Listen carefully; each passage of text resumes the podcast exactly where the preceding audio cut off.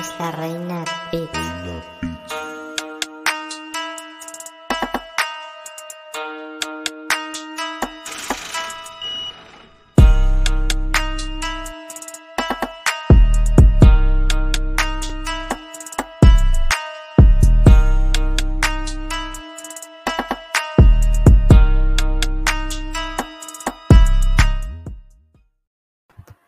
Po, po, po, po, po, po, po, po, po, po. Hola mundo, bienvenidos a su podcast MMA Info Magazine, el podcast de las artes marciales mixtas de la República Dominicana. Sábado, perdón, estoy acostumbrado a los sábados.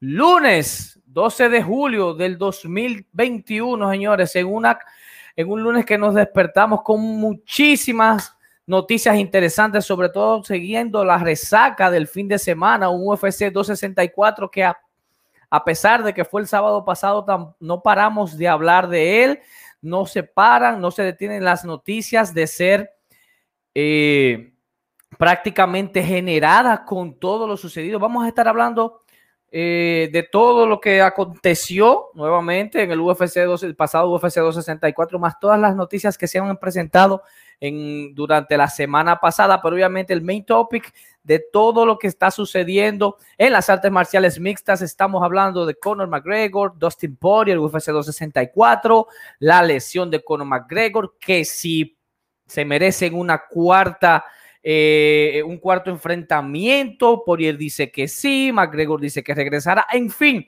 son muchas, muchas las noticias que vamos a estar, de las cuales vamos a estar hablando. También tenemos el regreso de Kansab Chimaed, finalmente, luego de superar el COVID. Tenemos eh, Amanda Rivas regresa, Yandirova, Marina Rodríguez, Mackenzie Dern, todo eso lo vamos a estar viendo en este su podcast de todos los lunes, MMA Info Podcast. Recuerde visitar nuestros portales de YouTube, Twitch, Facebook. Nos pueden encontrar como MMA Info Magazine. También nos pueden encontrar en Instagram como arroba MMA Info Noticias. Eh, y también pueden ver la retransmisión de este podcast a través de Spotify y a través y mañana a través de rocklocalradio.com a partir de las 8 de la noche, hora República Dominicana. Llegamos gracias a Combat Store RD de Olio y Richardson, servicios legales y de mi angelito, la revolución virtual, miangelito.do. Recuerden también que pueden contribuir en nuestra cuenta de Patreon. Si no lo han hecho, pueden contribuir para mejorar nuestro contenido por parte de Patreon o también pueden hacerse miembro de nuestro canal en, eh, en nuestro canal de YouTube o simplemente también nos pueden enviar super chat, todo esto con la intención de mejorar nuestro contenido, el contenido que con tanto amor hacemos para todos, hacemos para todos ustedes. Así que sin nada más que agregar, señores, tenemos que hablar el eventazo UFC 264 efectuado el pasado sábado directamente desde Las Vegas, Nevada, en un evento donde estaba marcado por la trilogía, el evento estelar, la trilogía entre Conor McGregor y Dustin Poirier. De verdad fue un, un, evento de principio a fin interesantísimo. Podemos hablar de las early prelims, así de igual manera y con muchísima satisfacción también como del evento estelar, de verdad. Eh, eh, tenemos esto. Oh, Osiris, no te he enviado el link. Osiris, eh, espérate. mientras tanto, eh, seguimos, eh, continuaba diciendo, perdón, que Osiris me desconcentró. Déjenme en un segundito. Eh, porque es que tengo que hacer tanta cosa al mismo tiempo que algunas me escapan. Imagínate. Entonces decía que básicamente podemos hablar de las early prelims, las que fueron las que fueron pasadas por eh, UFC Fight Pass, eh, donde un Salga Sumagudov se enfrentaba a un Jerón Rivera, Jerón Rivera que llegaba con la encomienda de sí o sí mantenerse en la UFC, consiguiendo su primera victoria. Recordemos que viene del Danaway Contender Series del, del, del, del, año pasado, pero acumuló tres derrotas consecutivas y en esta ocasión un Salgas Sumagulov con una guillotina. Primero lo conecta eh, Sumagulov, conecta a Jerome Rivera. Creo que le da con hasta con el antebrazo. Jerome Rivera queda tocado, se arrastra un poco, le entrega el cuello y cuando se levanta ya estaba bastante encajado ante un Sumagulov que retoma el camino de la victoria. Una guillotina que no pudo salir jamás. Mientras que en la segunda, Brack Tavares a Omari de Red derrota por decisión dividida a Omari Akhmedov, una, una victoria que yo entendía que se la había llevado el Dagestani eh, con un primer asalto muy bueno, un segundo asalto que pudo haberse ido para cualquiera de los dos lados, sin embargo vi con mayor actividad al Dagestani. También tenemos que resaltar un Brack Tavares que el striking de verdad estaba muy on point eh, y finalmente se lleva la victoria. Tenemos una Jennifer Maya quien eh, retoma el camino de la victoria luego de perder frente a Valentina Chechenko ante una Jessica por decisión unánime, una pelea también bastante entretenida. Mientras nos movemos a una pelea entre, entre en las preliminares, Dricus Duplessis frente a un Trevin, Trevin Giles. El surafricano se lleva la victoria contundente en el segundo asalto por KO Duplessis se mantuvo moviendo eh, toda la pelea frente a un Giles sobrado de confianza. Me recordó también a, la primera pelea del mismo Duplessis, donde teníamos a un Marcos Pérez también con el mismo porte y la misma presión, la misma intención frente a un, a un Duplessis en aquella ocasión. Pero es en el segundo episodio donde donde el Trevin Guys, quien lo, quizá lo vi un poquito más agotado porque ya no, tenía ese, ese saltico, ese brinquito, ese stance de karate, ya estaba como un poquito más mermado en cuanto a su condición física. Y ahí con la derecha de Dricus Duplessis le conecta y lo manda a dormir. Definitivamente tenemos que tomar en cuenta que Duplessis ya necesita un top 15, este ex campeón de KSW. Eh, así que prepárenlo para su próximo combate. La segunda la segunda pelea de las preliminares eh, estaba encabezada por nada más y nada menos que Isla Tupuria. Isla Tupuria nosotros no nos cansamos de decir que es la sensación y así lo demostró de las 145 libras, como todo un veterano manejó su pelea frente a un Ryan Hall, donde su única herramienta era tratar de llevar la pelea al piso. Se vio flojo Ryan Hall, se vio lento, se vio bastante lento tratando de, llevar o de meter en la guardia al mismo Ilya Topuria, quien definitivamente lo manejó con mucha, con mucha calma y experiencia e incluso logra conectarlo y finalizarlo también desde el ground and pound, donde vimos a Hall que no trajo mucho, obviamente sin restarle mérito al Giorgio español. Eh, tendríamos que ver qué sigue para el señor Ilya Topuria. Vamos a ver, pero de verdad una tremenda sensación para mí ese este señor, este jovencito de solamente 24 años con un récord ya todavía invicto de 11, 11 y 0, se está llevando todas las luces en las 145 libras y vamos a ver qué sucede. Damos, damos, damos, damos la bienvenida. Oh. González. Bienvenido el jefe de esta vaina, yo pensaba, no sé si era que estaba confundido de hora, si era... No sé si el jefe, ¿verdad? Estaba, no sé, pero estamos aquí. Que conste que, que conste que estábamos desde las 8 preguntando el link, pero el jefe, no sé. Yo cuido si el jefe mandó algo. El otro gordito, ahorita viene el gordito, las ocho y media, hace una bulla. ¡Eh, llegó, llegó que si yo quiero la para el ruido! Lo estoy acechando. No, no déjalo, tú sabes que la droga da para vaina, da para eso, pero. Nada, señores, un placer estar con ustedes, de verdad, hay muchas cosas que hablar. Eh, el recap de la cartelera más esperada hasta ahora del año y que dio muy buenas peleas, estuvo un poquito ávida de finalizaciones para mi gusto, pero las de la mayoría de decisiones que estuvieron fueron peleas contendidas y bastante interesantes. De hecho, vamos a aprovechar. de yo estaba y salud. oh, le está dando temprano, Álvaro. De hecho, yo estaba. Estoy estresado. Eh, ha sido un día difícil, creo. Sí, muy difícil. Eh, estaba hablando de las carteleras preliminares. Tú quieres, yo hablo un poquito de las preliminares, luego abundas tú para finalmente entonces entrar y discutir un poco la, el main card. Nítido, vamos arriba. Déjame entonces continuar. Estaba hablando que la tercera pelea de la noche, la de Michelle, la, de las preliminares más bien, la de Michelle Pereira versus Nico Price.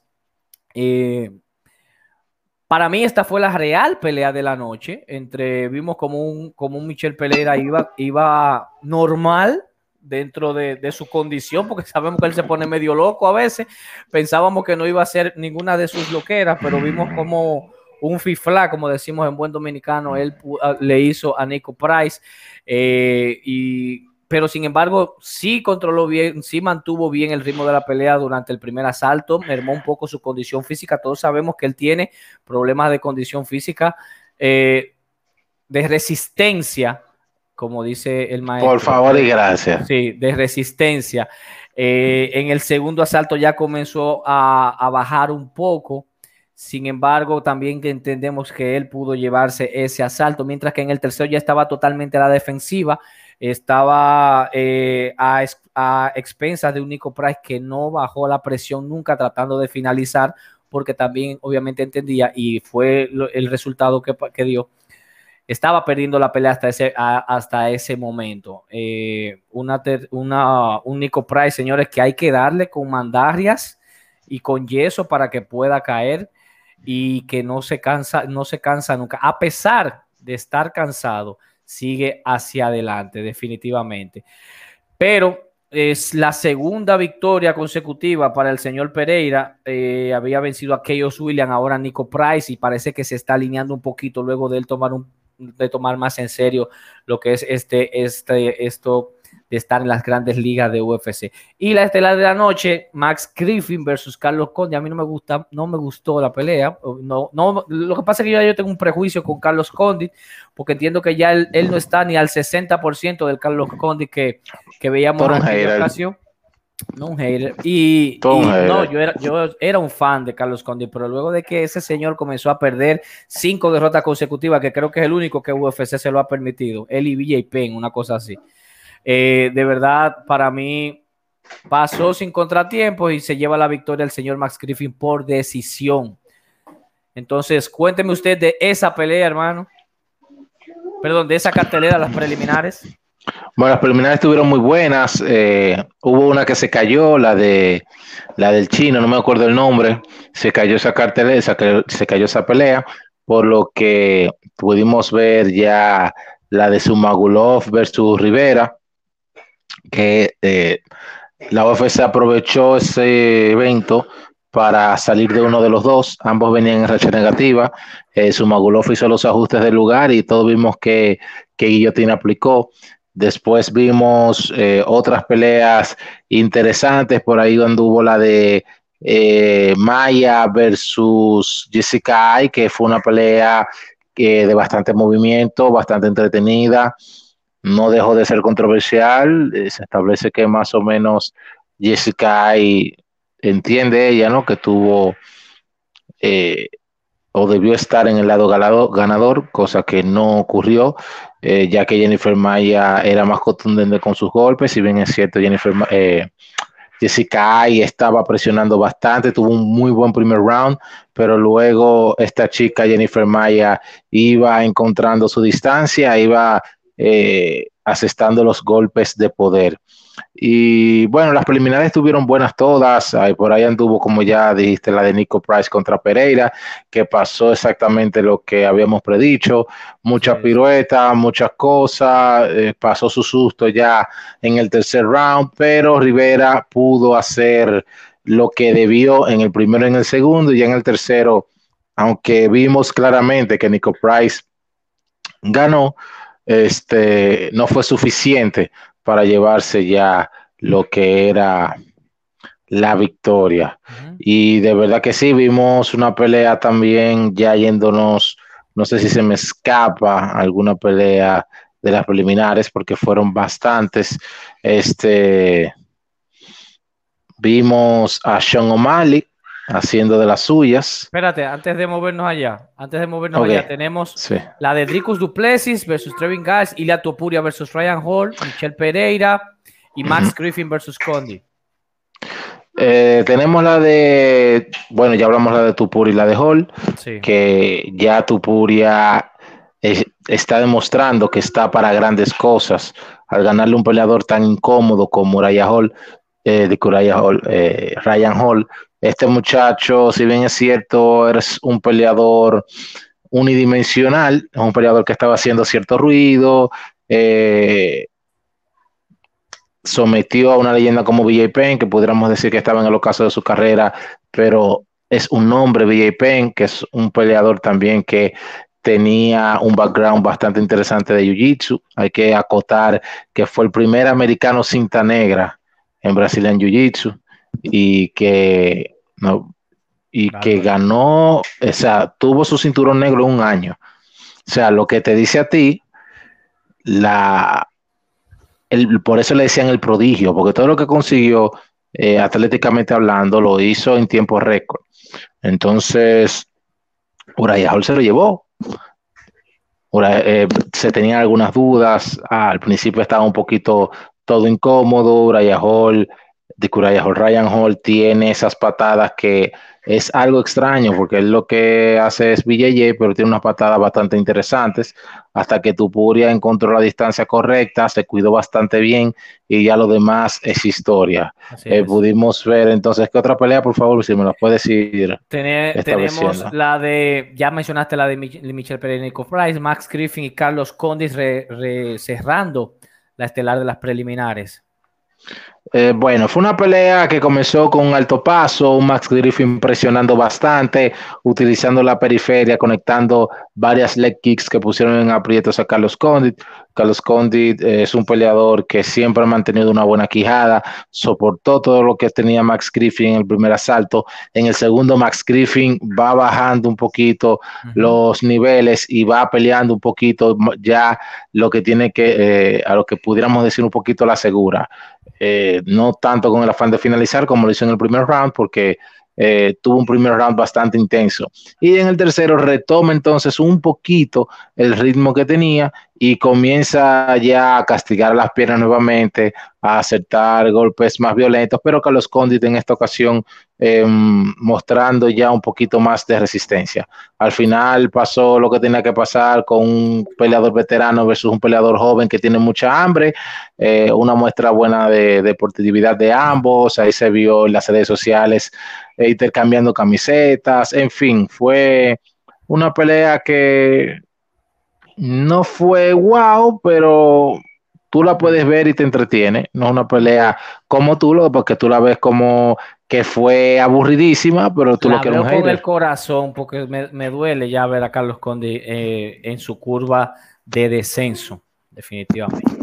Nada, entrando a la, al, a la- al main card, tenemos que el Sugar Show llegó y fue montado por un show, por un Sean O'Malley quien dio un concierto de striking y de golpeo a Chris Moutinho. Sin embargo, cabe resaltar que el señor Moutinho tiene una gran resistencia y capacidad.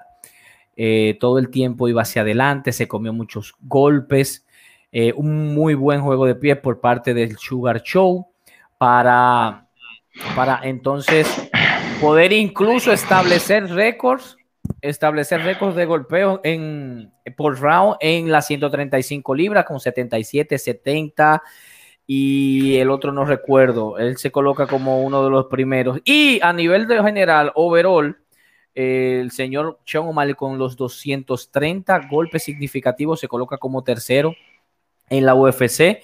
Esto encabezado por aquel, aquel concierto también de golpes que le dio Max Holloway a un Kelvin Qatar. Eso te, que- eso, eso te hace entender, como muchos de, como decían ahí en el foro, en la discusión, que si fue correcta la parada que de Herdin en el tercer asalto de, por- para darle la victoria a Sean Coño, salud, mi sí, hermano, otra vez. Está bueno, está bueno. Te la está gozando, de verdad que sí. Mientras que Sugar Show salió y se ganó un bono como, como pelea de la noche. Para mí eso fue más performance de la noche que otra cosa, pero bueno, se ganó sus 75 mil dólares, le gana a Chris Mutinho y ahora seguro va, va a ir por un top 15. Tenemos que la mexicana, con una muy buena actuación, Irene Aldana, se lleva a Yanna Kuniskaya Vamos Eh, por ti, Irene, mi amor. Gracias por compartir en, en el history. Nos vemos pronto. Sí, Irene está bien. Vamos a ver, ojalá que sí, que podamos conseguir a Irene Alda- Aldana con su estilo, mucho movimiento, eh, cabeceo, juego de pies, eh, el boxeo de Irene Aldana. No, la Yanna trató de establecer su juego en algún en un momento, tratando de acortar Eh, distancia. espérese, espérese, jefe. Yo sé que usted es el jefe de nosotros y hay que Eh. respetarlo, pero no, hay que. Yo sé que estamos rompiendo un poquito el guion, pero hay un usuario, un seguidor de Ah. nosotros que está pidiendo un favor a nuestro amigo y hermano. Primero, gracias Ah. por hacer sintonía. Carlos Argüeso Álvarez. Argüeso, que se, se, se, se pronuncia, ¿verdad? Argue- No. Argueso, Argueso, Argueso, Álvarez. Argueso Álvarez nos ha eh, hecho la petición de que su preciosa hija Melanie cumple años y nos está escuchando, de verdad. Gracias a su padre por hacer sintonía y a esa chiquita también que la están introduciendo temprano a lo que es esta pasión, las artes marciales mixtas. Melanie, que sigas por el buen camino, eh, ya te tocará el tiempo de maquillaje, de todo lo demás. Mientras tanto, hágale caso a su papá y siga haciendo sintonía con nosotros. Felicidades para esa niña, de verdad que la pasé súper bien. Y gracias, Carlos, por, por compartir eso con nosotros y seguirnos, de verdad que sí. Nosotros, y tiene solamente siete años, de verdad nosotros agradecemos y valoramos eso bastante. Continuando, eh, continuando decía que el tema de Salud por ella. pero qué de pero está bueno todo eso. Entonces decía que Kuniskaya tratando de marcar su ritmo, establecer su game plan, de, logra salirse la señorita Aldana, porque el jueguito de Kuniskaya es tener, mantener la presión contra la reja hasta que logra con una izquierda, la, la conecta con una izquierda y desde el ground and pound la finaliza. Esto fue en el mismo primer asalto, una Aldana que se vio eh, recuperada, podríamos decir, ya había tenido una lesión en el pie izquierdo, la cual la mermó bastante en su pelea contra Holly Holm. Y ahora, de verdad, vamos a ver si pueden caminarse con una pelea más para buscar el título de las 135 libras. Ahí está Germán de Randami. Eh, Aspen La tiene pelea ahora a finales de mes. No sé, creo que Holly Holm estaba lesionada. Obviamente dudo que le, le den una revancha frente a Holly Holm por ahora. Mientras tanto, Taito Ibasa se lleva a Greg Hardy en el mismo primer episodio. Vimos cómo lo conecta fuertemente al exjugador de la NFL para noquearlo en apenas un minuto y siete segundos. Esto ha provocado y no, no, que, que incluso el mismo Dana White, quien había dicho que el señor Greg Hardy tenía como que reivindicarse y que mostrarse en un escenario como UFC 264, pero lamentablemente lo quedan en 67 segundos. Antes Mira, de- si hay algo que azara bastante en una pelea, es tú querer buscar pelea con otro peleador, tú teniendo tu cita ahí mismo en vez de enfocarte en lo tuyo. Él estaba más preocupado en pelear con Derek Lewis y hablar basura de Derek Lewis que la, la batalla que tenía delante. Lo cruzaron y ya tú sabes, con los pies para adelante. La- Ahora sí está en una muy mala posición y se vio feo, de verdad que sí. Cuéntame tú, Osiris, antes de entrar a las dos últimas peleas. Sean O'Malley, el, el, el Sugar Show eh, cumplió con, con obviamente las expectativas que se tenía. Irene Aldana también, Taito Ibasa. Creo que eran los tres picks de nosotros también. Estábamos unánime en ese sentido. Cuéntame tú. Eh, no, cabe destacar, cabe destacar, también el grupo de WhatsApp hicieron muy buenos picks, eh, pero creo que la mayoría nos fue igual. Nos fuimos de 10-2. Ya los que nos llevan cuenta cuando hubo uno, voy a hacer un paréntesis para hacer esa anécdota, hubo uno que dijo, yo te dije que tú no ibas a tirar ni a la mitad, solamente acertaste dos. Yo le dije, líder, usted entendió al revés. Cuando está con la X es que eso es el pick. Ahora están cambiando la cosa. Yo, ok, hermano, gracias. Pero nada, uno siempre se encuentra gente así. Lo queremos también porque por lo menos se toman la molestia de comunicarse con nosotros, aunque sea eh, para hacer haters, pero lo queremos también. Sí. Nada, eh, Sugar O'Malley para mí, de llenar expectativas, llenar expectativas, no, porque estamos hablando que Chris le duró, le iba a durar los tres rounds.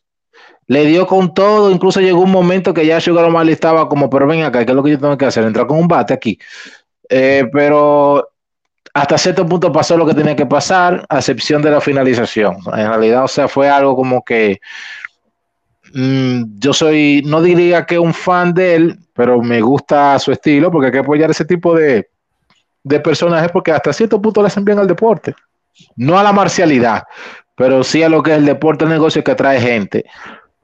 Eh, pero se vio muy feo, se vio muy feo, porque yo creo que ni a McGregor lo llegaron a cuidar así en su momento. Eh, de agarrar peleadores de muy buen nivel, haciendo fila y estableciendo que podían pelear con él, y llaman a un debutante a coger una golpeada. O sea, eso no se vio muy feo, porque, oye, podemos decir lo que tú quieras de McGregor, y es cosa que traiga McGregor a colación ahora, porque se supone que es al final, pero a McGregor el que le ponían ese era y se acabó. La pegó muchísimas veces, otras no, pero lo ponían ahí. O sea, ahora Sean O'Malley de verdad se vio feísimo. No me gustó lo que, cómo se está viendo la sobreprotección que se le está dando a Sean O'Malley. Pero si ese es el producto que ellos entienden que pudieran sacar adelante, ahí está, gracias a él, está las 135 libras, que no siempre se le va a poder cuidar, porque ya cuando comienza a pelear con los tops, la cosa va a cambiar. Eh, entre Yana Kuniskaya y Irene Aldana. Con Irene Aldana eh, se tuvo muchas dudas, muchas personas en su momento por la situación en la que pasó, la gente hablando que esta chica eh, fue expuesta en su última pelea y había muchas dudas. particularmente nosotros habíamos dado bueno, nosotros no, porque yo no di ese pick en ese día, pero sí lo había puesto en, el history de mis picks. Entendía que Yana Kuniskaya en cuanto a altura y físicamente es un poquito más fuerte que Irene, pero ¿qué pasa? Lo que tiene Yana Kuniskaya es que presiona mucho en el clinch y muchas veces no hace nada ni trabaja. Entonces, eso fue la situación, la llevó varias veces al clinch, incluso le fue mucho mejor en el departamento del striking a Kunitskaya que lo que ella suele hacer, que es el clinch, porque Irene Aldana se defendió bastante bien.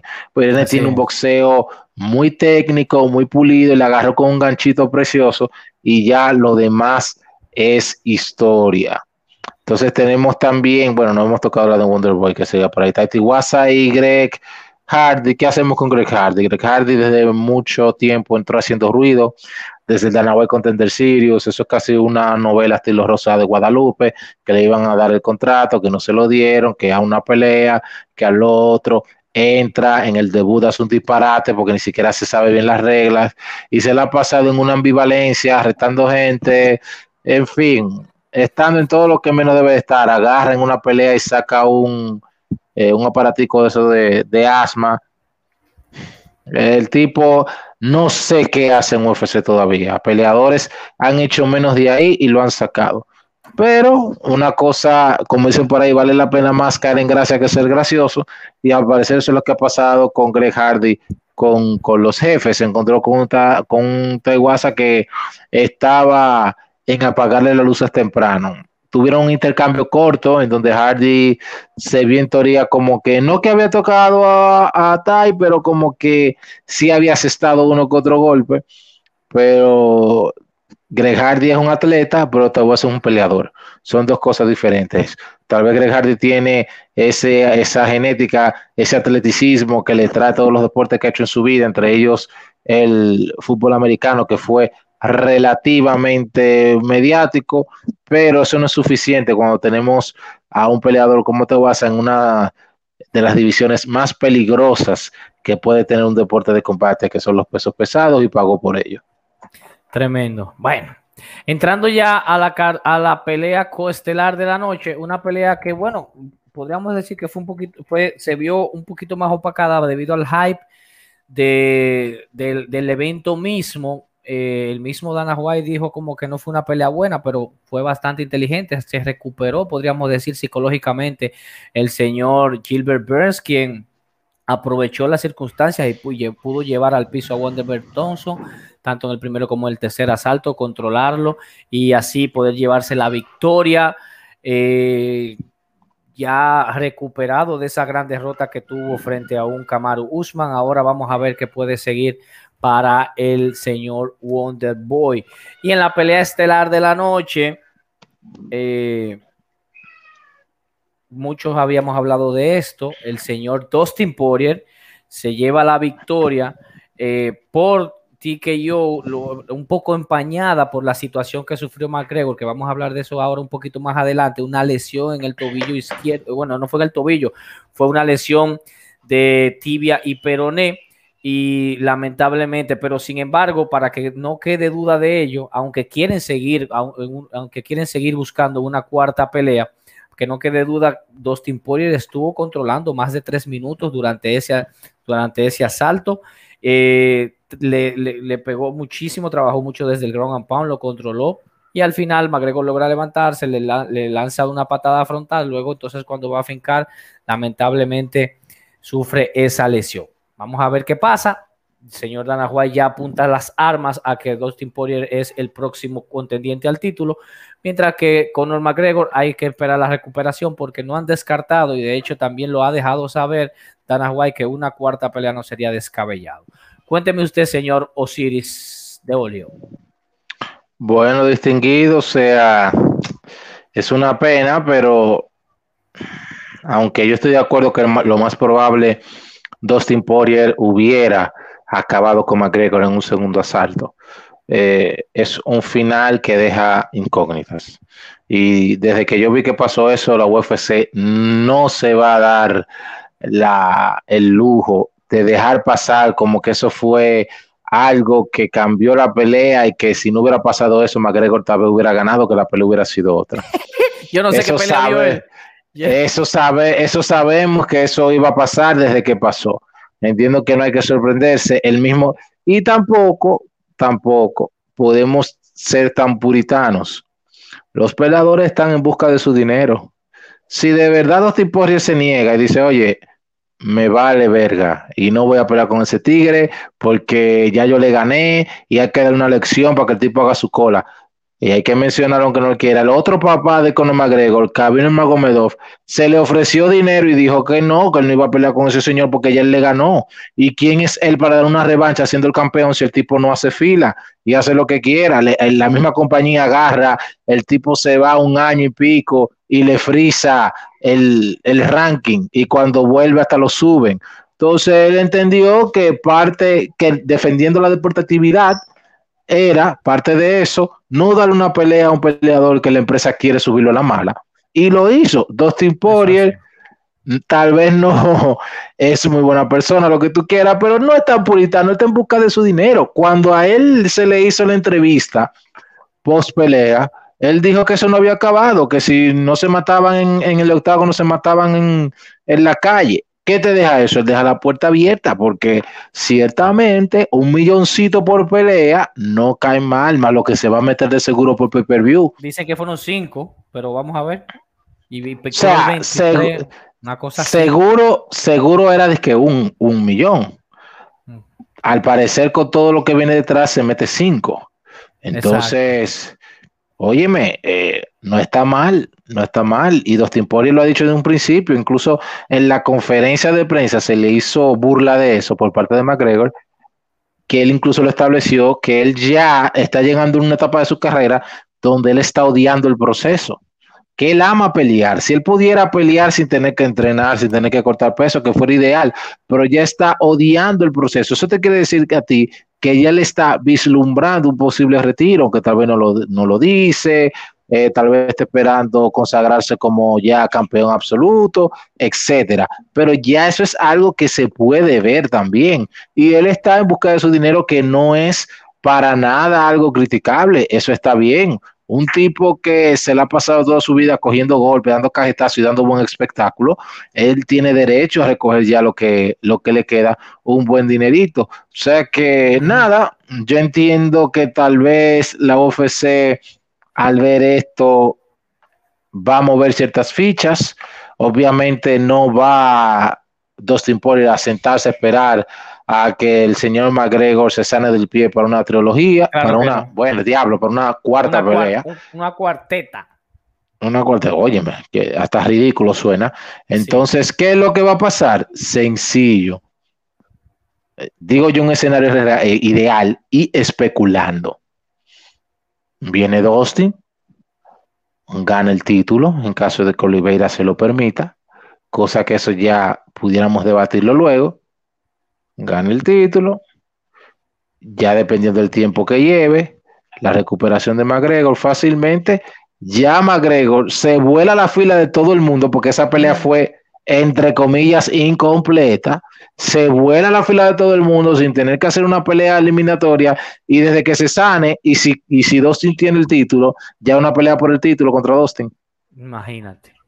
Entonces, eso es lo que yo entiendo que tal vez Lofos está jugando. Hay que ver, ya se operó, ya comenzó lo que tiene que ver, ¿verdad? Con la recuperación del pie de McGregor. Y bueno, no se sorprendan que si Dustin gana el título y McGregor dice que está listo, van para la pelea de nuevo y van por y va por el título. Esperemos Dios que no. Qué desastre, qué desastre, Dios mío. Pero nada, antes de irnos a la pausa, señores, tenemos que hablar, eh, perdón, tenemos que irnos al, feed. Dice David Kerna, es una pena que Aldana no diera el peso, es cierto, dio 139.5, se tuvo que desprender del 30% de su bolsa. Y también eso es un pequeño asterisco porque se toma mucho en cuenta en el tema, eh, con el tema del peso. Saludos, Isaac. Perdón, con el tema de seguir avanzando en la división. Eh, Carlos Argueso Álvarez dice: Le queda grande Luis. Esto es a propósito de la, del comentario que hizo el oso sobre Gret Hardy. Armando dice Mali, la UFC lo está promocionando, estamos totalmente de acuerdo, por eso lo soltaron a este tipo de peleador para que se luciera en ese pay-per-view. Eh, seguimos más abajo y tenemos también que hay revancha hasta que gane McGregor, dice David, y así sucesivamente. En fin, gracias a todos los que están en el feed, señores. Nos vamos a ir a la pequeña pausa. Regresamos en un momentito para hablar también de otras secuelas y arrastres de UFC 264 que sucedieron, aparte del tema de la lesión de McGregor, que debemos de tocarlo también un poquito más a profundidad. Ya regresamos.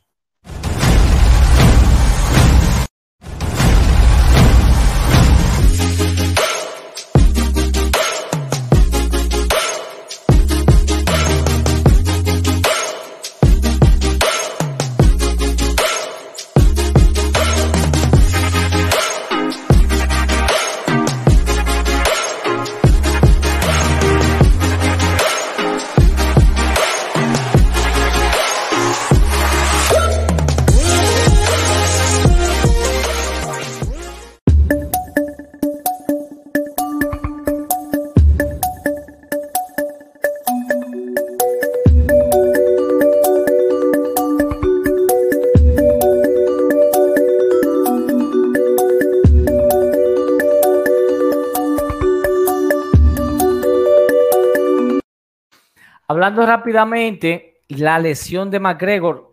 Y aprovecho también para, para, antes de iniciar el análisis, para hablar un poco, para, para meter ahí en la contienda tantas situaciones que se están dando ahora con los temas de ese tipo de lesión. Eh, que yo no sé qué es lo que está pasando, que anteriormente no sucedían con tanta frecuencia, esa lesión de la, tibia y, y, el peroné por parte de McGregor, la de Chris Whiteman. También vamos a hablar, por ejemplo, ahora en esta misma, en este mismo programa de un Jamal Hill que le sacaron el codo, de una de la que le venció eh, Vina Yandirova también, que tuvo un problema. En fin, eso sería bueno analizar eh, qué está pasando, porque yo, si mal no recuerdo, Siri, tú me puedes corregir, yo no había visto en tan un lapso tan corto de tiempo tantas lesiones de ese tipo, realmente. Pero nada, hablando de la lesión de McGregor, eh, básicamente fue, fue operado por una fractura de tibia y peroné, se le ha insertado una varilla en su tibia, eh, también se le instalaron placas, tornillos y según los detalles duró alrededor de tres horas dicha cirugía para reparar esa parte del pie izquierdo. Eh, según John Cabana, que él había tenido una lesión en el tobillo previo a UFC 264, le habían hecho una resonancia y no, no, no sé si fue que o salió un poquito marcado esa parte, o, en fin. Él, según él, decía que Conor estaba estableciendo un muy, estaba llevando muy buen, muy buena pelea, que no sé cuál fue la pelea que vio. Porque ¿Y qué, como- qué maldita pelea fue que vio ese tipo? porque eh, lo que dije anteriormente, durante el primer asalto, Poirier controló bastante. De hecho, eh, dijo en algún momento como que si se iban al segundo, cuando lo iba a poder finalizar. Bueno, en fin, Ujú. estaba, eh, bueno, estaba tan cerrada la pelea que dos de los tres jueces le dieron el primer asalto 18 a, a, a Dustin Poirier. Anyway. Cerradísima, diablo. De ¿Qué todos cojones? modos, esperemos la pronta recu- recuperación, pero to- hay muchas teorías con relación a esta, a esta lesión. Muchos dicen que fue el, eh, unos cheques por parte de Dustin Poirier. El mismo Poirier también dijo que, que cree que sintió algo eh, cuando recibió el pateo por parte de Conor. El mismo Cabana dice que se lesionó, eh, creo que fue chequeando una patada, una middle key y que se lo chequearon con el brazo. No estoy seguro de cuál ha sido la raíz de la, de la lesión de Conor. Lo que sí sabemos es que va a durar, según sus propias palabras, seis semanas en muleta y es muy probable que en este año ya él no regrese, porque va a iniciar una larga recuperación el señor Conor McGregor. Cuéntame tú, Osiris. Nada, establecer cuál fue la razón de que haya sufrido esa lesión es difícil. Hay múltiples factores que pudiéramos hablar, cosas que si tú ves la pelea, tú dices, yo vi la pelea como tres veces más. Tú dices, ah, pero fue aquí. Sí. Y después tú ves de nueve, ah, no, pero cuidado si fue aquí, ¿qué pasó? Óyeme, pero, ¿y aquí? O sea, por ejemplo, esas patadas que tú tiras, esas patadas lastiman igual, o sea, te lastiman a ti también. Así Además es. de que seas tú que la estás pegando. Y si tú te das cuenta, por ejemplo, él le pegó una que otras patadas a Dustin Poirier a la pierna, pero cuando Dustin pegó las dos o tres que pegó, dobló a McGregor que tuvo que cambiar la guardia. ¿Me entiendes lo que te digo? O sea, que Sí. pudiéramos decir que pudieron ser las patadas, pudo ser un cheque que se le dio con el codo involuntariamente cuando subió una de las patadas a la zona media. No creo que haya sido en un campamento. O sea, digo no creo especulando, pero si el entrenador lo dice, imagínate, hay que poner eso en la mezcolanza también. Pero qué extraño que eh, salga con esa pendejada ahora, pero hay que creérsela, no hay de otra. Pero, o sea, de que esa lesión se haya dado de manera fortuita en ese falseo del pie, no creo que haya sido algo eh, fortuito. Eso fue eh, o un castigo sistemático, ciertamente esa pierna ya había recibido cierto castigo. Hay que tomar en consideración algo, y es que Conor McGregor toda su vida ha tenido problemas con las piernas. Pudimos ver esto en su situación, en su pelea con Max Holloway, en donde básicamente ganó esa pelea con una rodilla, que eso lo, lo mantuvo lejos por un tiempo considerable eh, cuando comenzó a hacer su carrera en UFC. Luego vimos en su pelea contra eh, Nick Díaz, en la segunda, él lanzando las patadas, porque Nick Díaz no hace check. En su, los días no saben hacer un check con una patada. Digo no saben, porque, ¿verdad? Pero obviamente al nivel que están deben de saberlo, pero de que lo sepan yo no sé, porque yo no recuerdo haber, ni a Nick ni a Nick chequeando una patada, pero whatever. En una de las patadas que tiró, se lesionó el pie, acuérdense que él bajó en muleta y eso también lo alejó de, del escenario por cierto tiempo. Y entonces vemos la otra situación que se da con la primera, en la segunda pelea contra Dustin Poirier, que ha sido susceptible también de lesiones en la pierna, porque es que no sé si es algo que tenga que ver eh, con situaciones de hacer cheque en las piernas, si él no la hace, si son situaciones fortuitas, no sabría decirte, pero históricamente McGregor ha tenido problemas en la pierna, en las piernas. Ahora, eh, estas castigos acumulativos a las piernas, no estoy diciendo que esto tenga que ver con lo que pasó el sábado, no es desde ahora. Si vemos, por ejemplo, la primera pelea que tuvo contra Dustin Poirier, Dustin Poirier de siete, de, o sea, al parecer estaban trabajando siempre el que pelea con McGregor ha estado trabajando o como estrategia las leg por lo menos la mayoría. Si vemos su pelea contra Denis Siever, Denis Siever también asestó varias patadas a las piernas, incluso fueron los por momentos que se vio que pudiera ser el talón de Aquiles de McGregor. Lo que pasa es que McGregor lo fulminó de una forma tal que a la gente se le olvida esa pelea. Pero chequen esa pelea y van a ver eh, varias leg kicks por parte de Denis Siever que son hasta cierto punto, es interesante, porque ahí usted va a comenzar a ver que el problema con McGregor poder defender lo que serían eh, las patadas a las piernas o las cal kicks, las cal kicks, eh, no es desde ahora, sino que es algo histórico que él tiene. Si vemos entonces la pelea contra Austin Poirier, un dato interesante, de ocho patadas que tiró Poirier en la primera pelea cuando lo fulminó. Sabemos que esa pelea no dice mucho porque se acabó rápido, pero de ocho peleas asestó siete. O sea, lo que te dice que históricamente McGregor ha tenido problemas. Entonces vemos ya, por ejemplo, los problemas que tuvo la rodilla con Holloway, las situaciones que se dio entonces con Díaz en la segunda pelea y en la segunda pelea con Poirier vimos lo que pasó con la pierna y bueno, no quiero decir que eso fue acumulativo desde ese tiempo, pero sí de que McGregor eh, tiene una situación con lo que tiene que ver, valga la redundancia, las patadas a la pierna. Es una recuperación larga, que le toca una recuperación larga, traumática, porque ya después de ahí, el mismo podemos ver en ese espejo a Silva, o sea, ya tú lo dudas varias veces para poder eh, lanzar eh, esas patadas. Él de por sí no es un peleador de tirar leg eh, y de tirar muchas patadas ya, ¿cómo se dirían de esto? patadas, él no es un peleador de muchas patadas, sí patadas rápidas, tal vez no patadas de potencia, pero ya tú lo dudas porque ya es una goma menos, como dice. Hmm. Entonces vamos a ver qué le pasará por la cabeza con McGregor, si ciertamente él va a querer respaldar lo que tanto habló después que se lesionó. O si simplemente ya está bueno. Yo entiendo que Conor McGregor, eh, yo no soy hater de él, pero tampoco es un peleador que puedo estar de acuerdo con muchas de las cosas que él ha hecho y también eh, que la UFC lo ha upado. Pero es un peleador eh, que la empresa necesitaba, bastante mediático.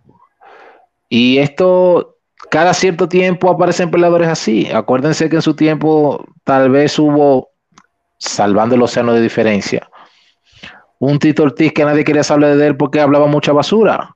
Luego, más adelante, pudimos ver otro tipo de peleadores, qué sé yo, dando un salto al tiempo. Pudimos ver un Brock Lesnar que trajo una inmensa mayoría de fanáticos que se quedaron hasta ese momento. Podemos amarlo, podemos odiarlo, pero son peleadores que salen cierto tiempo que cambian el deporte, ya sea para bien o para mal, porque traen unos fanáticos que son medio insoportables o por lo que sea, no te puede gustar, pero hay peleadores que yo la dejo pasar, porque yo entiendo que por cada peleador como McGregor, yo tengo cinco peleadores, por ejemplo, como Khabib, en el, en el sentido de que te van a dar lo que tú esperas. El deporte es tan amplio y tan, tan bonito que así como tú no soportas a un peleador, tú tienes otro peleador que tú lo amas un lado y por eso tú puedes seguir el deporte. Yo entiendo que él cumplió su ciclo, él no tiene nada que mostrar.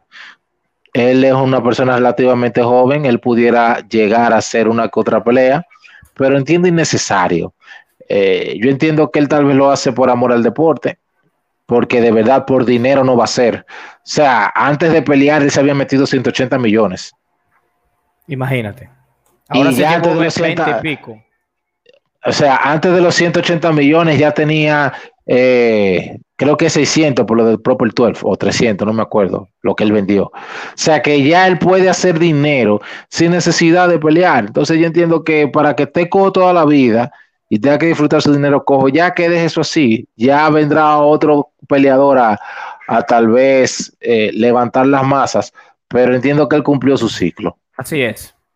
Nos movemos a la próxima noticia y hay un tema con Jorge Masvidal que había dicho o había mencionado anteriormente que podría regresar próximamente y que le gustaría una pelea frente a Nick Díaz o Colvin Covington. Eh, lamentablemente todos peleadores, se, obviamente el, tiempo pasó, eso fue en el pasado reciente, pero ellos se ocuparon. Nick Díaz se va a enfrentar a Robin Lawler, más bien está en planes, mientras que Colvin Covington está en la línea para disputar el título de las 170 libras.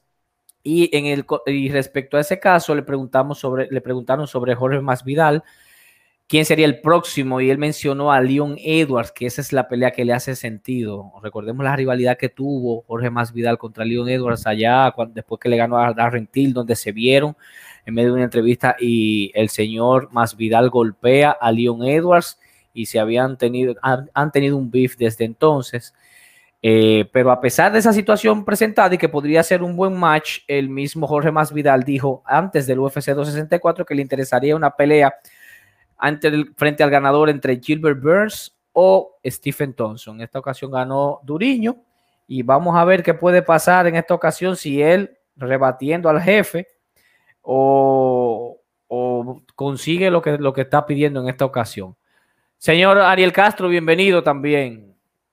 Buenas noches. Saludos, Cristian, saludos, Siri, saludos a todo fanático que se da cita aquí en MMA Info Podcast. Eh, mira, esta es una situación bastante interesante lo que está pasando con Masvidal. Ya Leon Edwards se pronunció con antelación a, lo que dijo Dana. Dijo que a él no le interesa una pelea contra Masvidal. Todo el mundo sabe eh, por qué. Él está más enfocado en una pelea por título. Eh, contra Jorge Masvidal tiene, representa cierto peligro que de Jorge Masvidal ganar, tú puedes enterrar a Leon Edwards allá en el Monte Everest. Nadie lo va a encontrar a Leon Edwards. ¿Qué pasa? Él eh, le ganó, bueno, no le ganó.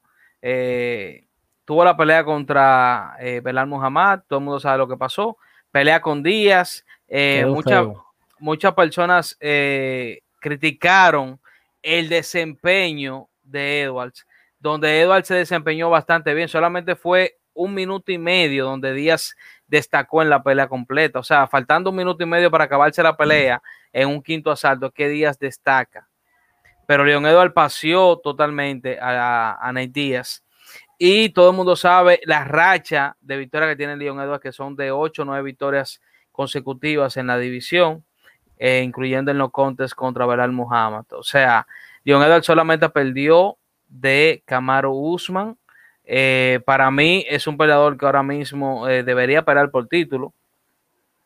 Él emitió, aparte de, la, de, lo que mencioné al principio, de que no, no quería pelear con Masvidal, también dijo que él se iba a sentar a esperar a, a, que le den la pelea por título. ¿Qué pasa? Jorge Masvidal todavía, con todo y que perdió de Usman, se encuentra en una, en una muy buena posición a nivel de marketing, a nivel mediático. Es un peleador que todo el mundo habla de él. Eh, para mí, eh, Masvidal debería pelear con Kobe Covington, eh, posiblemente un Duriño. Duriño ya le ganó a, uno de los peleadores que estaban sembrados en el, en el top 5 como lo es eh, Stephen Thompson, le ganó de una manera, eh, no voy a decir de que magistral, pero sí ganó de una manera muy efectiva ante un Stephen Thompson, hizo lo necesario. Para muchos fue una pelea aburrida, pero para mí esa era la vía que, de, que debía buscar para obtener la victoria ante un Stephen Thompson. Un Stephen Thompson que por el momento estableció su distancia, pero Duriño se mantuvo ahí. Eh, me encantó algo no, no presionó tanto, más, más bien peleó al counter y aprovechó momentos para buscar su derribo. Que eso era, eso era lo que yo entendía que él debía hacer para ganar. Eh, consigue una gran victoria, lo, sigue manteniendo eh, en el top 5 como él, se encontraba en la posición número 2, eh, se mantiene ahí luego de esta victoria. ese nombre se va a seguir barajando ahí, por lo menos en lo que resta del 2021 eh, Gilbert Burns. Yo entiendo que Mavidal podría buscar una pelea entre Colby y Duriño para él poder mantenerse eh, relevante y la misma UFC sacarle dinero, porque Masvidal, como dije, eh, del 2019 para acá se ha vuelto muy mediático y en todas las carteleras donde está Masvidal se vende bien. Yo entiendo que por ahí podría venir el, lo que, el panorama de Masvidal. Colby Covington, Duriño. Tremendo. Ah, pero hay que, hay que tomar en consideración dos cosas también. Colvington va ahora con Usman. Hay que ver lo que se da ahí en esa situación, porque si gana Colvington, cosa que ciertamente para mí yo entiendo que está difícil, brincar a más Vidal después de una derrota con Usman por el título, bueno, la UFC ha hecho cosas peores, pero no creo que se dé.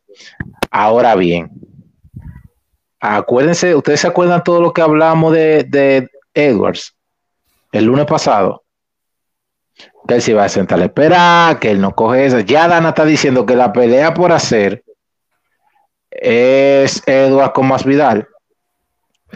Él Si él se pone, él- si él se pone a forzar, se va a joder. Entonces, ustedes se acuerdan que si usted va a, a forzar una pelea, a hablar, que qué sé yo qué, sépalo hacer. No se ponga usted a estar jefiando cuando usted no está en posición de hacerlo. Porque lamentablemente, no es que Díaz ganó, no es que Díaz le robó, pero le robó las luces.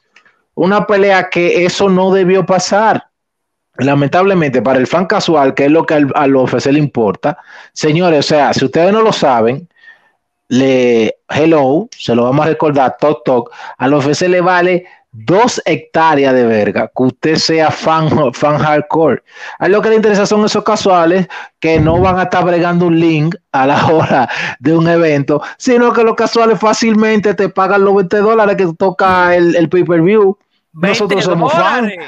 20 dólares. Por- 80 por que ese. 89 dólares con 99 centavos, excusa. Yo soy, yo soy tan fan hardcore que ya tú sabes que yo ni me acuerdo cuánto vale un pay-per-view y a mí nadie me puede hablar de UFC y fácilmente a cualquiera, ¿verdad?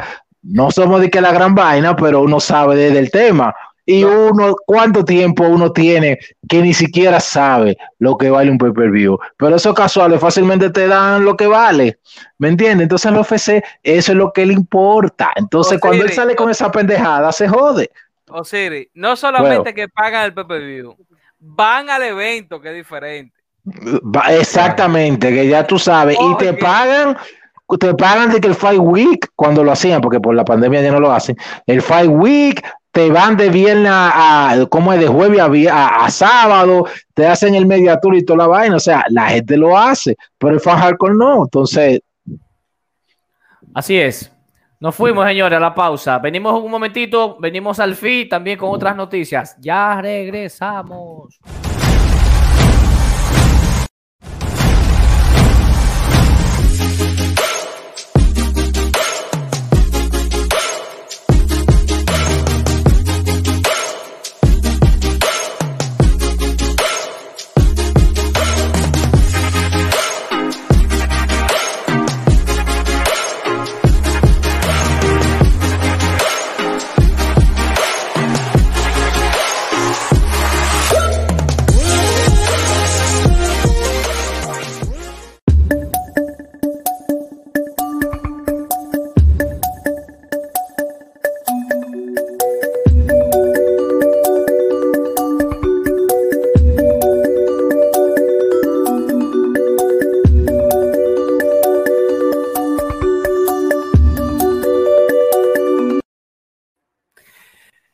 Osiris regresa Kansachi Maed.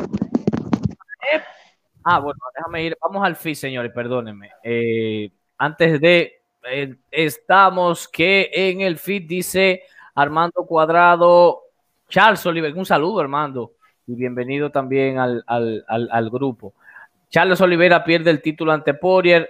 Ad, domi, ad MMA domina. eso, eso, eso. Oliveira versus Dustin Poirier.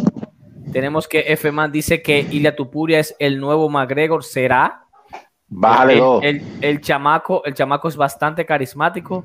Dice Cuadrado que otro peleador podría reemplazar a McGregor como vendedor de pay-per-view y, y Osiris le responde.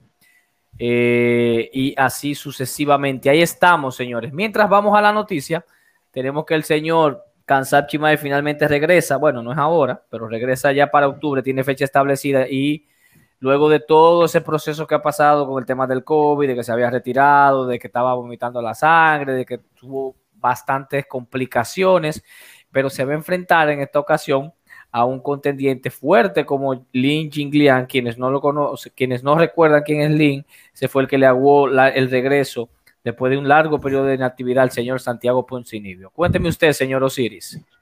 Es una pelea interesante, pero al mismo tiempo se está notando que es para darle el empujoncito a Chimaev. Es el primer peleador que entiendo yo que es una amenaza real, pero que a su vez, al mismo tiempo, es un peleador vencible para el estilo que presenta Kansa Chimaev. Eh, Jin Liang no tiene ese takedown defense tan limado o tan infalible, lo tiene incluso un takedown defense un poquito, no está, no es el peor que tiene, pero si vale la pena, para no decirle horrible, pudiéramos decir mediocre. O sea, es un 60 y pico por ciento que lo tiene, donde un 60 a un 62 por ciento, si no mal recuerdo. O sea, es un peleador que es totalmente susceptible o hace su estilo de pelea que puede encajar con el de Kansachimaev. Ahora, él ofrece cierta resistencia a los primeros intentos. Hay que ver cómo Chimaev eh, puede en, como reponerse cuando ve a un peleador de la contextura física de Jin Liang, que tú lo ves así, tú lo ves ahora y tú dices tipo fleje, pero cuando tú lo ves en el pesaje, fácilmente le lleva dos cabezas a cualquiera. Único peleador que se le vio relativamente como un tamaño parecido fue Neil Magny, pero ese tipo es grande y fuerte. Entonces, él te pone resistencia, él puede que caiga, pero te pone una buena resistencia antes de. Entonces, Kansachimaev está acostumbrado en sus peleas al primer takedown, primer intento se van, la mayoría. Cuando él se vea con un peleador que le ponga resistencia, yo estoy seguro que va a pasar del primer round. Hay que ver entonces cómo reacciona Kansachimaev. Es una pelea bastante interesante. Vuelvo y repito, el estilo de Jin Liang se acomoda un poco al estilo de Kansachimaev, que es un peleador eh, con potencia en los derribos, con potencia en el ground and pound, y que pudiera eh, sobreponerse o pudiera pasarle por encima a un Gillian que históricamente no ha tenido el mejor de los takedown defense, pero es un peleador durable, es un peleador con un poder de knockout bastante duro y viene de esa escuela del Sanda que está dando ya peleadores interesantes a seguir. O sea que es una pelea bastante buena y que hay que prestarle atención porque puede darse una pelea buena y que cansar como quiera se imponga o que Jin Lian dé la sorpresa.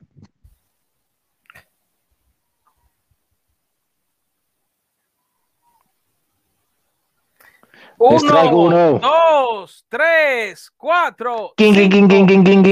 Cuéntale 10. 8, 9 y 10. Uh, bebe, a, bebe. Bebe un juguito que la marcaste. Me trae uno, eso es verdad. Tengo esta pelea que me gusta. Decía Mackenzie versus Marina Rodríguez para el 9 de octubre. Eh, Mackenzie bien cerca de una oportunidad titular. Vamos a ver qué sucede. Marina, eh, quien viene de, de, vencer a una Michelle Watterson por decisión. Entonces Mar, se marca bastante interesante Ariel Castro esta pelea para la Mackenzie que cada vez está mucho más pulida en su juego. Bueno, el juego de piso lo ha estado siempre, más bien resaltando. Cuente usted, señor Castro. Mira, Cristian, eh, una pelea súper interesante, un tremendo choque de estilos.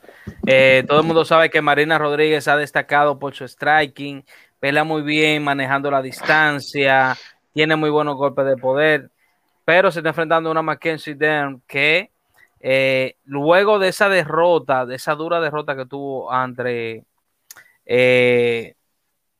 la jovencita Amanda Rivas, se repone con cuatro victorias consecutivas. De las tres, de las cuatro tiene tres por sumisión, incluso eh, sometiendo a Randa Marcos, una peleadora que también eh, había destacado con su buena sumisión y su buen ground game. Y en su última venció a Nina Núñez, eh, una peleadora que también venía con buen empuje. Y se ha visto también cierta mejoría en Mackenzie Den a la hora de strikear. Se ha visto una Mackenzie Den que puede lanzarte combinaciones de golpes.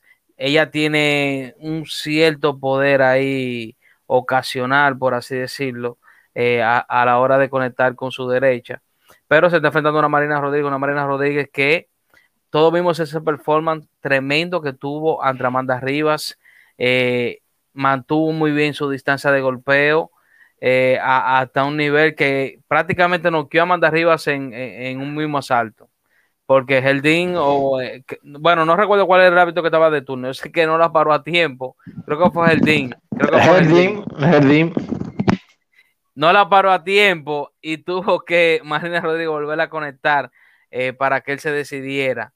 Eh, para mí una pelea en la cual si Marina Rodríguez logra implementar su distancia de golpeo, su movilidad, ella no es que tiene ese, ese gran juego de pies, pero se mueve, circula en la pelea.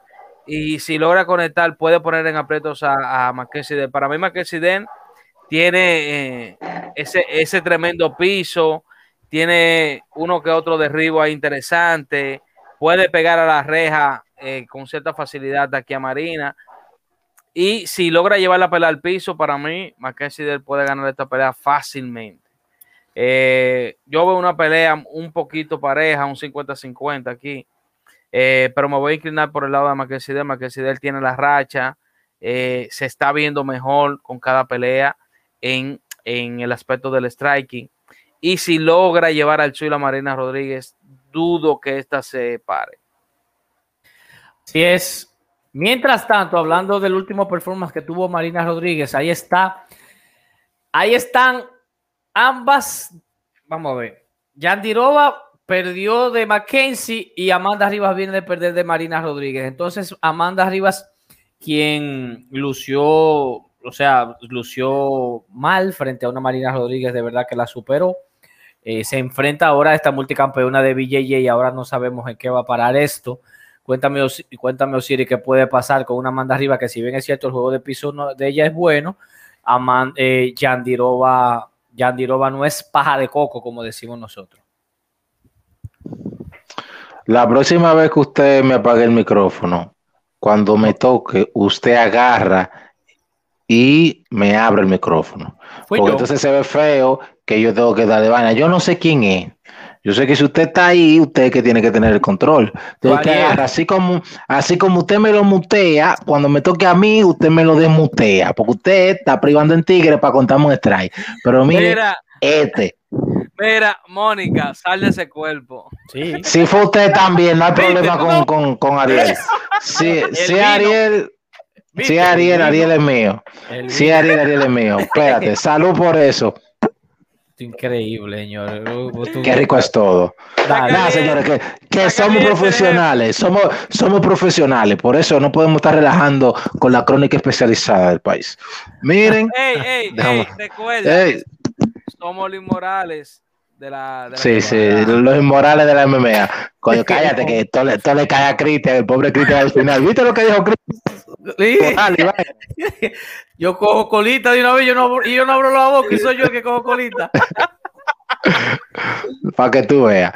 Señores, nada, eh, nuestra amada Amanda Rivas es una peleadora bastante querida, pero los huevos se le están poniendo a Chile.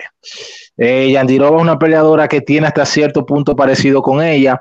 Es una peleadora que se desenvuelve muy bien, particularmente en su guardia de Jiu-Jitsu y tiene, no tiene miedo al intercambio. No tiene miedo al intercambio. Eh, Amanda Rivas, por su lado, es una peleadora que tampoco tiene miedo al intercambio. Cuando eh, se va al departamento del striking, se mueve muy bien buscando ángulos. Vimos eso en su pelea contra Mackenzie Dern, que cabe desnotar que Mackenzie Dern ha peleado con ambas chicas, lo único que Amanda Rivas le ha vencido. Yandirova en una guerra, en una pelea muy buena que la recomiendo. Eh, perdió, si no mal recuerdo, por decisión dividida. Este, es una pelea que tú no sabes dónde está el dinero. Ambas no tienen miedo a irse de pie, ambas no tienen miedo a irse al piso. Una tiene un expertise un poquito más variado, porque estamos viendo a una Rivas que es cinturón negro en judo, pero también cinturón negro en BJJ, una Yadirova que ha competido en mundiales de Brazilian Jiu-Jitsu, tiene su expertise en un jiu-jitsu más guardiero de buscar palancas, triángulos y demás desde su guardia. Amanda Rivas es una peleadora que el, su juego de suelo lo trabaja ella, eh, como lo decimos en el argot del jiu-jitsu, machacando y estando arriba, montando presión, buscando posición para hacer lo que debe de hacer. Es una pelea que tú tiras una moneda y cae parada, porque son relativamente parecidas, pero con ciertas variantes, como ya dijimos, Amanda Rivas le gusta estar, le gusta más tal vez derribar y buscar el trabajo de suelo y tener la pelea de pie tal vez como otra opción. Y Yandirova es una peleadora que tampoco teme el intercambio y no teme ir al suelo. Aquí al final va a ser la que imponga su ritmo y la que al final eh, demuestre tener una estrategia eh, focalizada e indicada de cómo trabajar a su contrincante. De verdad va a ser una pelea bastante interesante. Tremendo. Ya finalizando esta pelea súper buena, pelea de strikers, pelea de pateo. Cristian. Dígame, señor. Mira, antes de pasar esta noticia, el señor Cristian Torres. Le iba a decir, le iba a decir que eso le iba a responder ahora, que no se pierde el programa de mañana, que tenemos el análisis. Ellos van a pelear y también va a pelear Tiago Moisés e Islam Makachev, UFC, un ESPN, ah, pues- a encabezar esa cartelera. No está bien, entonces mañana que sintonice y mañana le respondemos. Así es, sin problemas, hermano Cristian, y gracias. Dele usted, señor Ariel, ya casi finalizando esta edición de MMA Info Podcast. Eh, mira, una tremenda pelea, dos tremendos strikers, eh, un Edson Barbosa que ha revivido su carrera aquí en las 145 libras. No era que estaba muerto en las 155, pero ya había pasado ciertos contratiempos. Cuando pasa a las 145 libras se ha visto bastante bien incluso me sorprende bastante ese corte de peso tan drástico que puede hacer Edson Barbosa eh, en las 155 libras. Eh, de verdad que sí. Se está enfrentando aquí ahora a eh, Giga Gikatse, un striker que viene desde el kickboxing. Es, se ha lucido, ha lucido bastante bien en sus últimas peleas. Eh, ha demostrado el nivel que tiene, eh, por así decirlo, la superioridad, maneja muy bien su alcance, eh, establece muy bien la distancia. Un Edson Barbosa incluso que viene con cierta con cierto peso después de su última victoria aquí ante Shane Burgos, un knockout tardío que le conectó. De verdad que acumuló bastante castigo Shane Burgos y eh, al final no pudo eh, aguantar el dolor ahí contra Edson Barbosa. Para mí va a ser una pelea que está claro eh, que va a ser de strikers, se va a establecer totalmente la pelea de pie. Para mí, eh, se tiene que moverse bastante porque sale kit de Edson Barbosa, todo el mundo sabe lo peligrosa que son, le resta movilidad a quien sea, incluso es de los pocos peleadores de UFC que tiene más de dos victorias por leg kicks, por tiqueo de leg kicks en, toda la promotora. Creo que él tiene tres victorias por leg kicks en su carrera. Y de Yikache decir que es un peleador que cuando él establece su ritmo de pelea es bien incómodo, porque siempre se mueve bastante bien, cambia de guardia constantemente, puede pelear bastante bien a ambas guardias, eh, tiene cierto poder eh, o bastante poder, hay que decirlo, bastante poder en sus, en sus patadas. No tanto así con sus puños, pero él combina bastante bien. Eh, para mí va a ser una pelea súper interesante que entiendo yo que se va a decidir posiblemente en los dos primeros asaltos de la pelea, porque por las condiciones que, tienen ambos, lo que ellos pueden ofrecer a nivel de striking, entiendo yo que puede ser finalizada la pelea. Para mí, eh, Edson Barbosa tiene la experiencia, eh, tiene más poder tanto en su puño como en su patada que Jikatse, pero se puede dar muy interesante. Yo en este caso me voy a quedar con la veteranía de Edson Barbosa. Encontrando su ritmo en las 145 libras ya, el señor Junior Barbosa. Mira, eso lo que hablábamos anteriormente, que sería bueno, no sé, buscar un doctor o hacer un análisis de qué ha estado pasando, que se han estado viendo este, eh, estos tipos de lesiones frecuentemente. En el caso de Jimmy Crute versus Yamaha Hill, que van a, estar peleando próximamente para el 2 de octubre, Jimmy Crute viene de una derrota donde, donde, donde tuvo un problema en la pierna, en la, eh, creo que fue la rodilla, mientras que Yamaha Hill le sacan el codo por Craig y a eso le sumamos lo que ha estado sucediendo, por ejemplo, la, la lesión de la tibia y el peroné de parte de, de Chris Whiteman, ahora Conor McGregor, como que se está así creando un que se está haciendo hábito ya ver este tipo de cosas. Habría que ver qué estaría pasando, pero como nosotros no sabemos de medicina ni de nada de eso, sería bueno alguien, un médico deportivo o algo así, que pudiera analizar por lo menos estos casos que se han estado dando tan frecuentemente. Mientras tanto, cuéntame de esta pelea Jimmy Crute versus Yamaha Al Hill para el próximo 2 de octubre, bro. Nada, pelea de lesionado feamente. Jimmy Crute. Loco, pero no se puede ser tan cruel tampoco, ¿y qué? Es verdad, o sea, se lesionaron feo, ¿qué tú quieres que yo haga? Eh, ojo, Yamal Hill. Ojo, me sorprende que Yamal Hill regrese tan pronto. Sí. Se, le, se le salió, fue. Además no tuvo Casi rotura. Que se, que se te salga a ti, está bien. Me como que no hay nada. No, se le salió el brazo, como que nada. Se, ey, se, dio, ey. se majó el pie con la mesa. El dedo chiquito del pie se dio con la mesa. Cristian es un señor mayor, oíste, tranquilo. ¿oíste? No, muchachos. Y esos huesos viejos no se soldan. Tres años duro para recuperarme y nunca lo voy a tener el brazo si me pasa eso. Está loco. No. Muchacho, y, y, más que en este país, en el Darío, ya tú sabes. Mira. Ay, Dios. internacionalmente, sacando el trapito al sol de nuestro país. Qué vaina. Señores, nada, una pelea eh, por demás interesante. Un crute que venía en ascenso hasta que pasó lo que pasó contra Anthony Smith, que hizo un excelente trabajo con esa patada, esa low kick que le durmió un nervio, entonces al apoyar pasó el incidente que pasó con su pierna. Por otro lado, un Jamal Hill que también venía en un ascenso impresionante, ganándole a veteranos y a peleadores hasta cierto punto eh, interesantes, al igual que él. Pero, ¡pum!, le dan esa sorpresa, porque Craig tiene un jiu-jitsu bastante impresionante, pero se entendía que no, con este muchacho se iba a cuidar más, pero no, ¿qué pasó? Eh, vimos lo que pasó. Hay que ver cuál de estos muchachos tiene más el deseo de volver al camino de la victoria. Crute no es la primera vez que pierde, por lo menos dentro de la UFC.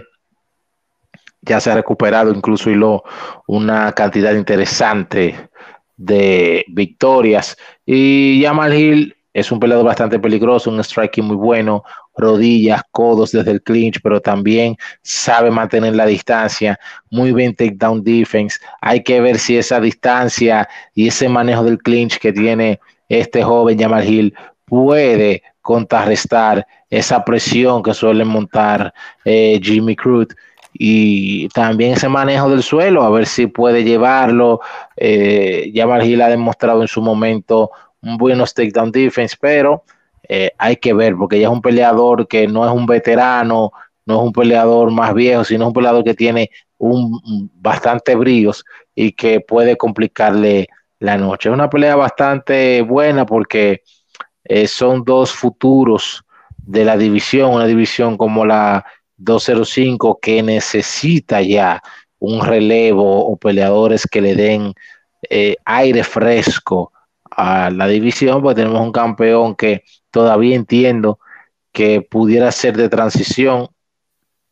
Y mire quién es el retador, un señor de cuarenta y pico de años. Eso te dice a ti por dónde va la división, pero entiendo que ya poquito a poquito va eh, viéndose luz al final del túnel con un Ankalaev, por ahí anda un Rakic, aunque no ha tenido los mejores performances en sus últimas contiendas, por ahí andan también un Prochaska, o sea que chin a chin se le va yendo lavando la cara a la división, pero entiendo que tanto Cruz como Jamal Hill tienen bastante que ofrecer a esta división. Son jóvenes y tienen estilos de pelea que a la gente le puede llamar la atención.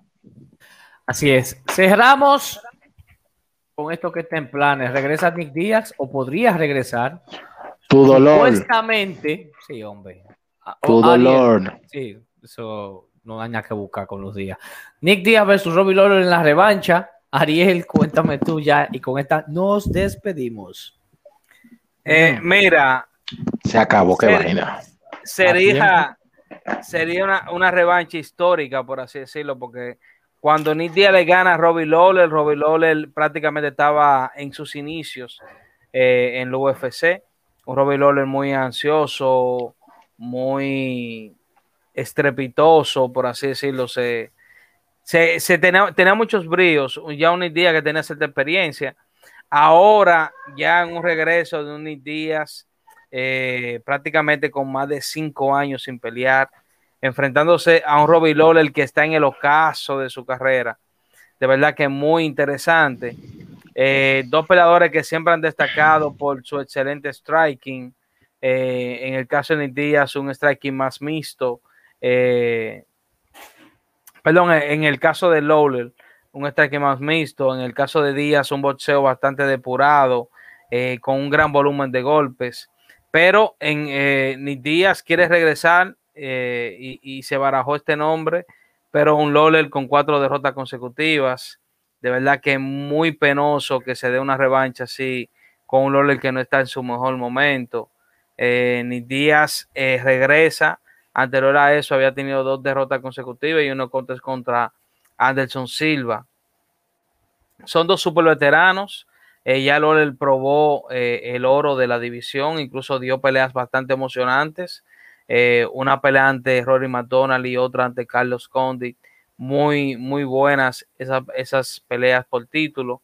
Y de verdad que lo que ellos pueden ofrecer en una pelea a nivel de, espectáculo, de show, un Díaz que se puede tirar al suelo, ven, caime a golpes, eh, es bastante interesante. Un Lawler que hay que matarlo literalmente para que para poderle ganar. Un peleador que a nivel de striking lo tiene todo, tiene power, tiene buena técnica, tiene buen volumen de golpes. De verdad que para ser los veteranos pueden ofrecer bastante y estoy seguro que los fanáticos están esperando a pedir de boca eh, esta pelea ya que tienen un pasado y ese pasado es bastante interesante. De verdad que si lo UFC concreta esta pelea va a ser muy buena y para mí va a ser cabeza de un Fight obligatorio Tú no puedes desperdiciar el, regreso de Nick Díaz con una revancha ante un Robbie Lawler, de que, de que ponerla de que una, un, aditamento para un, para un fight Para mí debe ser cabeza de evento, eh, una pelea súper interesante que de verdad los fanáticos la van a disfrutar, sea cual sea el desenlace. Para mí, lo que, lo que sucede en esa pelea yo estoy pago. Mira, no descartes. A primer lugar, es una pelea interesante porque hay que ver si lo que le queda en el tanque a Lowler da para eh, vencer a un Nick Díaz, a un Nick Díaz que viene del retiro. Es una pelea una incógnita, porque ahí con de los dos tú no sabes cuál está peor. Pero al margen de eso, eh, tú sabes que los Díaz y Dana tienen una relación amor-odio. Entonces hay que ver, porque, ah, que sí, que no, pero a Nate Díaz le dan, yo pensé que cuando se anunció eso, ya las peleas coestelares iban a pasar a ser de cinco rounds cuando estaban en un numerado o algo así. Pero vemos esa excepción especial que se le da a Nate Díaz de ser en un numerado una pelea de cinco rounds sin ser de título. O sea, ya tú puedes saber qué frío están los días con, con, Dana. O sea, que ahorita fácilmente. No, específicamente Ney, porque con, con Nick, recuerda que se le ofrecieron múltiples peleas y él dijo que no. Sí, pero ya tú sabes que Nick volvió. Y Nick tiene una fanaticada que si es igual, es peor que la de Nate. Y van a dar su cuarto por ver su loco. O sea que fácilmente si le dan una coestelar, lo ponen de cinco rounds. No te sorprenda. Bueno, con Dana yo no descarto nada. No, no, no, no. Se vendía hasta su mamá. Bueno, señores. Ya, Ya, lo la saben. vendió, ya la vendió supuestamente. La metió a la bolsa de valores también a la doña. No, Señores, no. gracias a todos los que han estado con nosotros durante esta hora y 30 minutos en el, en el lunes de MMA Info Podcast. Agradeciendo a todos los que han estado eh, interactuando con nosotros ahí en el feed. Coño. Agradeciendo al señor Osiris, quien se ha dado una borrachera en medio de un programa, y el señor Ariel Castro, quien estuvo de rumba antes de entrar aquí al programa el día de hoy. Pero imagínate, esas son las cosas con las que uno tiene que cargar con el equipo de MMA Info. Todo, todos, todo, cada uno, cada, cada cabeza es un mundo, dicen, dicen por ahí. Los, inse- los inserios. Señores, Y los- miren, en primer lugar, inmorales. En primer lugar, dos cosas. Gracias nuevamente. Uno cuando llega con el estrés del trabajo, para ser honesto, yo no quisiera hacer esta vaina, pero después que uno arranca, uno se siente bien eh, con el jefe, Entre aunque uno lo quiera calor, entre matar. calor. Eh, sí, con el Boti también, ustedes que no hacen una gran compañía, pero debo decirle que ustedes son medio malditos. Hemos visto las estadísticas que un 60% de ustedes no ven, pero no se suscriben, ni comentan, ni nada. Entonces le estamos dando seguimiento a esa gente. Ustedes que están disfrutando con nuestro contenido, señores, relajando, eh, compartan, comenten y ayúdenos a crear, eh, hacer más real, porque entiendo que MMA fue una realidad, este contenido que estamos haciendo para ustedes, que hemos tenido ya la bendición de Dios y hemos podido entrevistar grandes personalidades, tanto Y las que faltan. de y las que faltan, tanto en ligas ya eh, cercanas, eh, UCW, por ahí viene una entrevista eh, con UWC. uno de los peleadores, U- UWC, que tien- tenemos por ahí, eh, no pactada, pero que estoy seguro que se va a dar muy buena eh, con un, un peleador de esa promotora que está haciendo historia a nivel olímpico.